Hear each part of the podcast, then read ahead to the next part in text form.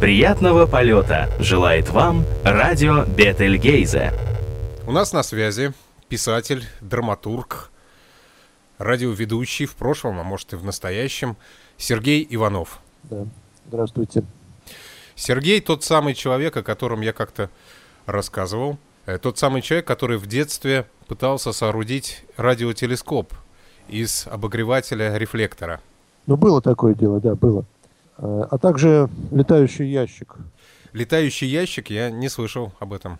А, может быть, ты помнишь, был такой фильм, грузинский фильм э, «Чудаки», кажется, он назывался, Шенгелии. В конце фильма главные герои молодые попадают в тюрьму, там они встречают такого безумного изобретателя, который исчертил все стены темницы проектами своими. И оттуда сбежав, они строят такой летающий э, корабль, что ли, ну, на котором укреплены паруса и махающие такие крылья. с помощью э, движения этих крыльев вот корабль летит по небу Грузии. И я, естественно, тут же взял ящик из-под картошки, сделал матерчатые крылья и попытался полететь. Довольно долго я так взлетал. И насколько хватило терпения? Я думаю, на неделю где-то так, ну, может быть, три раза в неделю, за неделю я полет, попытался. По, подолгу, а, собственно, что, сидишь себе, машешь. Да, это завидное упорство. Извечная тяга к полету. Я... состоявшийся. Я, кстати, так до сих пор ни разу э, и не взлетел на самолете за все эти годы. Да ты что? При, при том, что ты написал, наверное, уже не одну книгу о самолетах и летчиках. Да нет, я написал полкниги о летчиках пока, потому что изданы только полкниги. Это даже нельзя назвать книгой. Вот. Но много рассказов, можно сказать, что много рассказов про летчиков я написал. Но цикл один нет, других циклов нет. Вот этот вот летчики счастья, он как бы один и существует с тех пор. С... Э, ну ладно, так, собственно... Да, собственно, собрались мы сегодня по поводу дня рождения Жюля Верна, отца научной фантастики. Скажи мне, как ты относишься к этому классику? Я, мне сейчас придется, видимо, поступить не очень корректно, а процитировать, э, вы, выдать чужие слова за свои. Гребенщиков как-то э, пошутил, что э, джаз, говорит он, я всегда уважал теоретически, но слушать его избави Бог. Вот сейчас, наверное, во взрослом состоянии я к Жюлю Верну отношусь примерно как Гребенщиков к джазу. То есть мне есть за что его уважать, но читать его совершенно не хочется. Вот, наверное, так. Но в детстве ты читал его? Да, читал и любил его читать. Э, были незабываемые э, минуты. Мне трудно судить, насколько это было популярно чтение уже вот в годы моей молодости, э, моего детства. Жюль Верн, он как бы писатель начала 20 века, вот тогда был его в России, наверное, расцвет. Но э, в начале 80-х, в конце 70-х я читал, конечно, его вещи, которые мог достать с увлечением и страстью. Потом, как я думаю, у всех, нашлись другие книжки э, более интересные. Даже из области, из э, этого же жанра, из научной фантастики. А что, что значит даже? У тебя ну, как... взрослее человек читает, э, уже переходит от бульварной литературы, как ее называют иногда, к другой, к серьезной, классической или к современной художественной, там, к поэзии. Вот. Или к другой фантастике. Вот. А сейчас я смотрю, вот у нас стоят полки, на полках книжки Жюля Верна. А, ну, детская рука к ним не тянется. Не тянется. Хотя мы предлагаем. Угу. Ну, мне сложно представить сейчас человека нашего с тобой возраста, который бы зачитывался Жюлем Верном.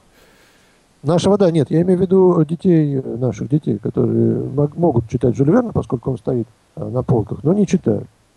Не, не хотят. А ты не пробовал показывать детям фильмы, в которых экранизированы произведения Жюль Верна? Ну, я вот только готовясь к разговору с тобой, вспомнил о Блэк Капе. Но я сам перестал быть горячим поклонником Жюль и поэтому, наверное, не, не такой пропагандистской работы не, не проводил, потому что когда какой-то автор мне нравится, я, конечно, э, приложу усилия, конечно же, чтобы разрекламировать его. Угу. Ну, фильм Карла Земана «Тайна острова Бэк-Кап», так он назывался в нашем прокате, это замечательное кино. Я до сих пор его смотрю с удовольствием. Я его вспоминаю с удовольствием, действительно, надо посмотреть. Хорошо, что ты напомнил на, об этом. Но вот э, легко объяснить, почему Э, почему Жюля Верна сейчас не читают и почему я его сейчас не читаю, это очевидно. А вот, наверное, стоит объяснить, почему Жюля Верна я все-таки уважаю. Сейчас. Uh-huh. Постараюсь обойтись без каких-то дополнительных э, разговоров, уводящих в сторону, хотя совсем без них, может быть, будет затруднительно. Потому что э, фигуру одну всегда соотносишь с другими, с контекстом эпохи, с, со своим мировоззрением, со своей позицией. И исходя уже из какого-то взгляда на мир, на, э, на историю человечества даже, да можно громко так сказать, по крайней мере, историю Европы последнего времени – вот. Уже расставляешь приоритеты, расставляешь оценки. Э, они, возможно, получаются такими умозрительными несколько. Это, конечно, недостаток. Но, с другой стороны, небольшой недостаток, поскольку и сам Жюль Верн все-таки достаточно умозрительный писатель, может быть, даже местами суховатый. И вот, пользуясь близостью подхода, несколько абстрактного, я попробую сказать два слова о том, как, мне кажется, что же ценное есть в Жюле Верне когда я об этом задумываюсь, я прихожу к парадоксальному, на первый взгляд, выводу, что ценно в нем именно то, что Жюль Верн безбожно устарел. Почему это ценно? Ну, потому что так или иначе от современности мы часто испытываем аллергию какую-то душевную. Иногда она нам мешает в быту, иногда она нам мешает, э, потому что не вполне соответствует тому, чего бы мы хотели видеть. Так вот, Жюль Верн, он совершенно несовременен и нам мешать уже не может. В отличие там, от каких-то модных авторов, ну, модных даже фантастов, может быть. Но дело, мне кажется, не только в этом, а в том, что мы сейчас в э, нашей действительности, в окружающем мире не имеем и не видим тех ценностей, тех представлений, которые существовали в эпоху Жюля Верна, э, которые тогда были очевидными, а, а сейчас забыты. Какие ценности? Э, может быть, слово ценности здесь не очень подходит. Может быть, качество мышления, может быть, качество мировоззрения, свойства мировоззрения эпохи Жюля Верна, которую он представлял. Так вот, если вчитаться в текст или даже просмотреть по диагонали такую страницу Жюля Верна, прежде всего поразишься его потрясающей добросовестностью и доскональностью, что и нынешним писателям не свойственно, и, в общем-то, нынешнему человеку тоже, нынешнему читателю тоже не свойственно. Э, это порождает занудность, конечно, но позволяет избежать поверхностности, которые вот мы все часто грешим. А вот эта добросовестность и любовь к подробностям, к точному изложению какого-то факта, она происходит, насколько я понимаю, из такого фактового настроения эпохи Жюля Верна, как позитивизм. Uh-huh. Мы сейчас живем в эпоху, когда позитивизм, в общем-то, погиб. Сам я не являюсь позитивистом, ни в коей мере.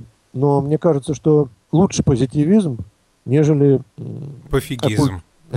Пофигизм, оккультизм. Да, я как, как, как раз хотел спросить тебя, не считаешь ли ты, что нынешней цивилизации не хватает немного здорового позитивизма? Да-да, то есть э, ты хотел спросить меня до этого разговора, да? Вот, Или... вот до этой твоей фразы, до твоего упоминания да. о позитивизме. Да. Причем э, люди, скажем, религиозные, к которым я себя отношу, Э, по инерции еще продолжают ругать позитивизм. Потому что действительно он немало попортил крови э, церкви в XIX веке, да и в 20-м Советском Союзе. А, но сейчас, мне кажется, позитивисты могут быть только союзники э, верующих. И Жюль Верн здесь представляет собой вот оплот и прекрасную витрину позитивизма. У него нужно учиться четкости, прозрачности. Мышление, по крайней мере, учиться детям. Я не знаю, как вернуть детей к Жюлю Верну от э, каких-нибудь оккультных саг про вампиров и эльфов, но вернуть хоть кого-то, мне кажется, безусловно, надо. Может быть, действительно фильмы здесь помогут хорошие. Вот. Э, итак, первое э, достоинство Жюля Верна – это позитивизм, вытекающий отсюда научная добросовестность. Даже когда Жюль Верн не точно излагает состав пороха в, э, в «Таинственном острове», он делает это не от незнания, а потому что э, хочет уберечь юные души или там не дать анархистам э, рецепта, как сделать бомбу. Вот. Но, тем не менее, он, он этот рецепт сам-то знает. И вообще поражает его э, картотека знаменитая и так далее. А второе свойство, которое принадлежит уже не только э, Жюлю Верну, но и вообще всей научной фантастике, особенно научной фантастике вот того периода и чуть попозже, которое тоже сейчас э, современному мышлению не свойственно. Это, если я верно его назову, анизотропность времени. Ну или просто вера в прогресс. Uh-huh. Дело вот в чем. Опять-таки, мне как человеку верующему, к прогрессу, к научно-техническому прогрессу относиться с симпатией сложно.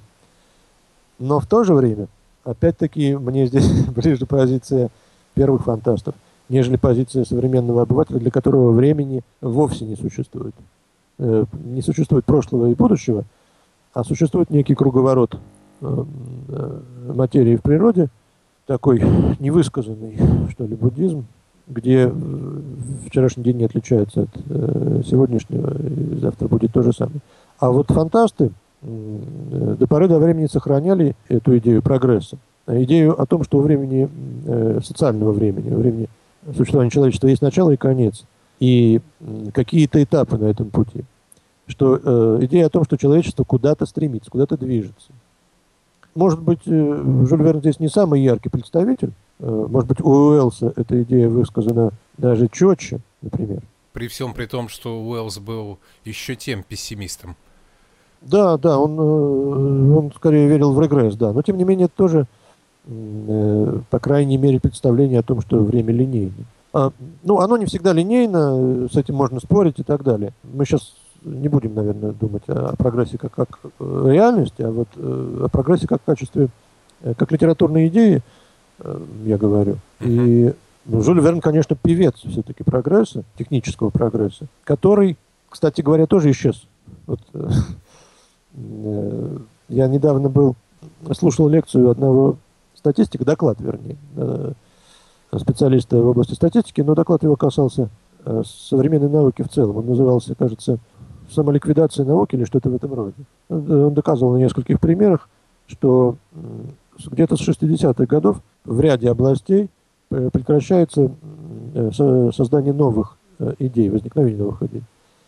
И происходит лишь переоткрывание уже открытого Э, поскольку студенты э, и молодые ученые не читают работ коллег, даже коллеги не читают работы академиков. Вот. И проще повторить исследование, нежели заглянуть в библиотеку, в архив, посмотреть, что уже сделано, чтобы не изобретать велосипед. А, а в эпоху Жюля Верна, вернее, может быть, в голове Жюля Верна, велосипед, конечно, не изобретался. Каждый день изобреталось что-то новое, что якобы должно было помочь человечеству жить и радоваться жизни. Вот Насчет того, что техника так уж помогает радоваться жизни, тут можно поспорить. Но трудно спорить с тем, что техника помогает иногда выживать в некоторых условиях. Техника и разум человеческий. Как это много раз показывает Жюль Верн. Так вот, сейчас, конечно, катастрофически не хватает веры в разум, а, разумной э, какой-то деятельности нашей. Поэтому и здесь Жюль Верн нам необходим. Повторяю, что как вернуть такого необходимого Жюля Верна в читательский обиход я не знаю. Э, может быть, он вернется или возвращается просто через других писателей, например. Вот так. Пожалуй, это все, что я могу сказать. Ну, замечательно. Ты произнес блестящую речь, которая, может быть, и подвигнет наших слушателей, кого-то из наших слушателей, задуматься не только о повседневности, но и о будущем. Спасибо, да. Тебе спасибо в наше время такой какой-то непонятной стабильности, а проще сказать безвремени, э, все-таки следует думать о том, что ждет нас дальше. Ну, это хорошо сказал. Замечательно. Радио Бетельгейзе.